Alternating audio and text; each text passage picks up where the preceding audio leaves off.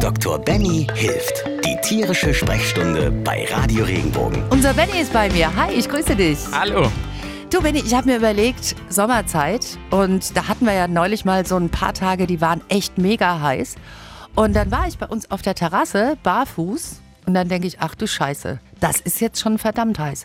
Und ich schwöre dir, ich habe in meinem ganzen Leben noch nicht drauf geachtet, ob der Boden, auf dem meine Katzen laufen, zu heiß ist. Müsste man das eigentlich tun als Hundebesitzer zum Beispiel auch? Das ist ein ganz wichtiger Hinweis, den du da gibst. Also wir sehen ganz oft in der Praxis Patienten, die verbrennte Fußballen haben und die Besitzer noch nie über genau dieses Thema nachgedacht haben. Ist so, ja, ist Definitiv. Der Boden, der heizt sich so wahnsinnig aus, gerade Betonboden. Mhm. Der, der wird schnell mal um die 60, 70 Grad und noch mehr. Dann ist das praktisch wie, die, wie das Terran-Kochfeld bei uns in der Küche. Ist so, ja. Und dann laufen wir da mit den Füßen bzw. unsere Tiere drüber. Wir haben ja Gott sei Dank immer Schuhe an.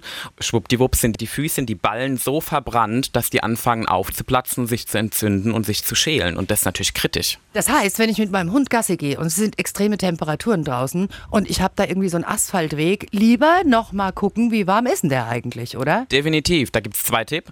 Natürlich die nettere Variante ist die, man geht wirklich mit dem Handrücken auf den Boden, langt den Boden an und wenn man da mindestens so 30 Sekunden drauf ist, zu heiß ist und man die Hand ruckartig, reflexartig zurückzieht, ist das ein Zeichen, darüber darf ich mit meinem Hund nicht laufen. Ich muss irgendwas machen, wenn es auf der Terrasse ist, kalt abspülen.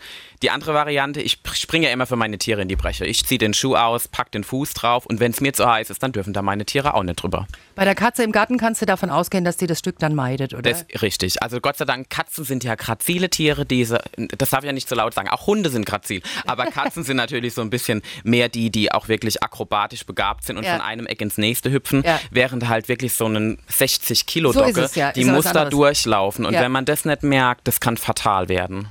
Guter Tipp, erstmal prüfen mit den Füßchen oder mit den Handflächen, ist das zu heiß oder nicht. Dank dir, Benny. Wenn dir der Podcast gefallen hat, bewerte ihn bitte auf iTunes und schreib vielleicht einen Kommentar. Das hilft uns sichtbarer zu sein und den Podcast bekannter zu machen. Dankeschön.